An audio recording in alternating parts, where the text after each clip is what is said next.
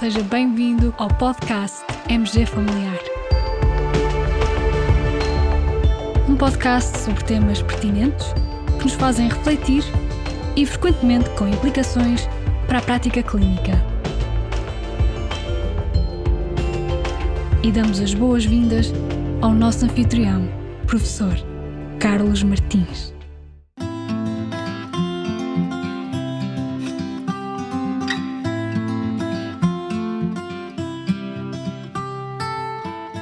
Fábio tem 16 anos. A mãe trouxe-o para uma consulta de rotina com a sua médica de família. Depois de pedir à mãe para sair do consultório e aguardar um pouco na sala de espera, a nossa colega explora os hábitos de Fábio. A dada altura, o Fábio partilha o seguinte: Eu não fumo todos os dias, nem fumo cigarros normais. Só fumo um charrito ao fim de semana quando estou com os meus amigos. Mas dizem que isso não tem qualquer problema até já é legal em vários países e há mesmo estudos que mostram que não há qualquer problema. Caros colegas, este é um tipo de situação relativamente comum nas nossas consultas. Assim como também é comum o disseminar deste mito e desta ideia errada de que o consumo recreativo da cannabis não traz qualquer problema para a saúde dos consumidores. Este é um daqueles campos férteis à disseminação de informação falsa, enviesada e até muitas vezes revestida de uma certa aura de ciência. Os tais estudos que eu diria mais que são pseudociência. Pois bem, hoje quero partilhar convosco um estudo que nos pode ajudar a esclarecer as dúvidas dos nossos pacientes sobre este assunto. Trata-se de um estudo publicado na JAMA Network Open no último mês de maio com o título Non-Disordered Cannabis Use Among US Adolescents.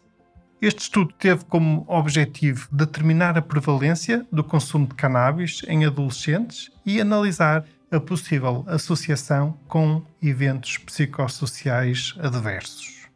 E neste artigo vale muito a pena ler logo a introdução.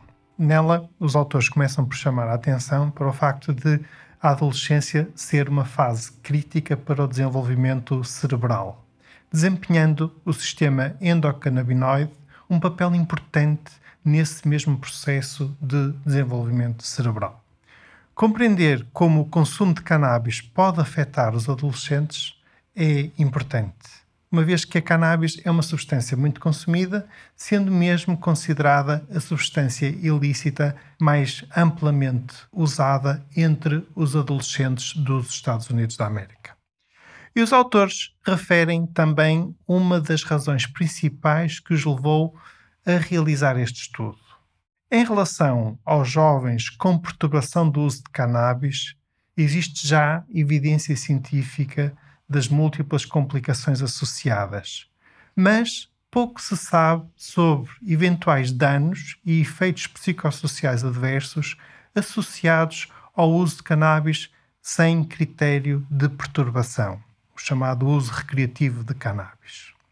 Os efeitos associados ao uso de cannabis nos jovens que apresentam perturbação do uso de cannabis incluem, entre outros, déficits cognitivos, dificuldade de concentração, insucesso escolar, depressão, comportamentos suicidas e psicose. Para todas estas associações, os autores apresentam as respectivas referências bibliográficas e mencionam também um estudo epidemiológico longitudinal controlado que demonstrou que a exposição na adolescência à cannabis está associada a uma probabilidade quatro vezes superior do diagnóstico de psicose na idade adulta. Então, em relação à metodologia deste estudo, trata-se de um estudo transversal com base nos dados do National Survey on Drug Use and Health, recolhidos entre 2015 e 2019. Foram incluídos jovens de todos os estados dos Estados Unidos, dos 12 aos 17 anos com a devida ponderação, de forma a se obter uma amostra representativa da população jovem dos Estados Unidos. A amostra inclui um total de 68.263 jovens, uma dimensão notável. Em relação à categorização do uso de cannabis, os participantes foram divididos em três grupos. Os não consumidores de cannabis eram os adolescentes que nunca tinham consumido ou que referiram não ter consumido nos 12 meses antes de responderem ao survey. Depois havia os consumidores de cannabis sem perturbação, que os autores designaram por Non-Disordered Cannabis Use.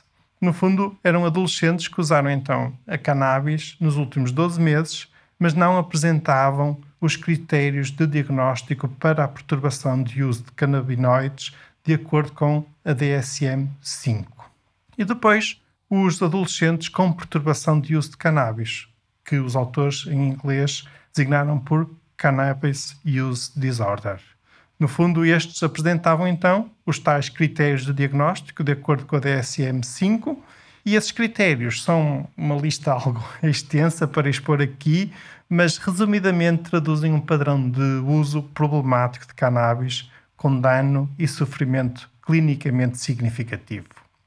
O estudo avaliou nove potenciais eventos psicossociais adversos entre os adolescentes: depressão major, ideação suicida, lentidão de raciocínio, dificuldade de concentração, evicção escolar, insucesso escolar, detenção pelas autoridades, envolvimento em brigas e comportamento agressivo. Em relação aos resultados, eis as principais conclusões deste estudo. Adolescentes consumidores de cannabis sem perturbação apresentaram duas a três vezes mais probabilidade de ter depressão major e ideação suicida do que os não consumidores. E os adolescentes com critério de perturbação do uso de cannabis, aqueles que, no fundo, não conseguem parar de a consumir apesar dos problemas sociais e de saúde que apresentam, esses têm quatro vezes mais probabilidade de ter esses mesmos problemas.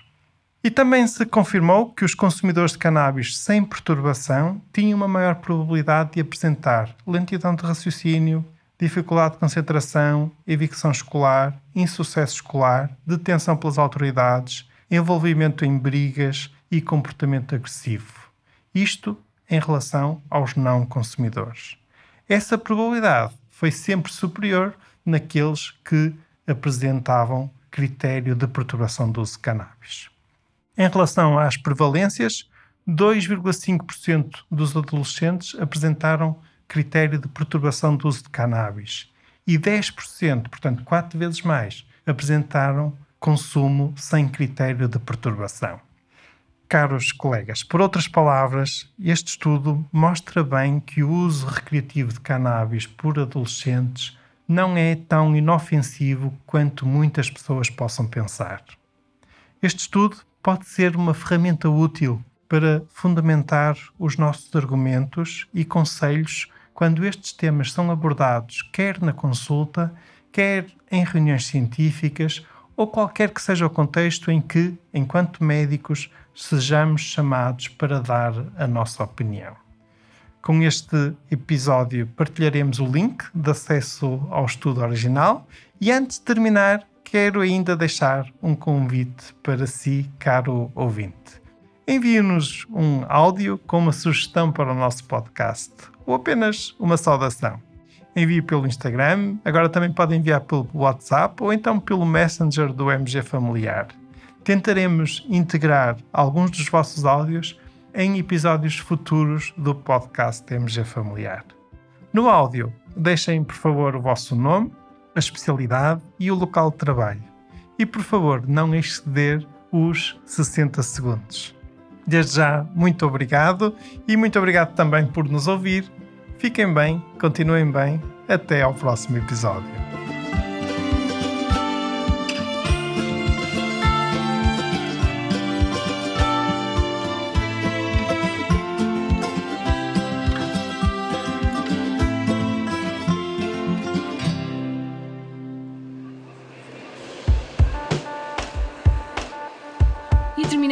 Esta edição do podcast MG Familiar. Muito obrigada por nos ouvir.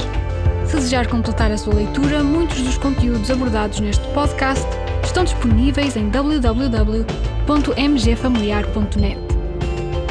Até ao próximo episódio.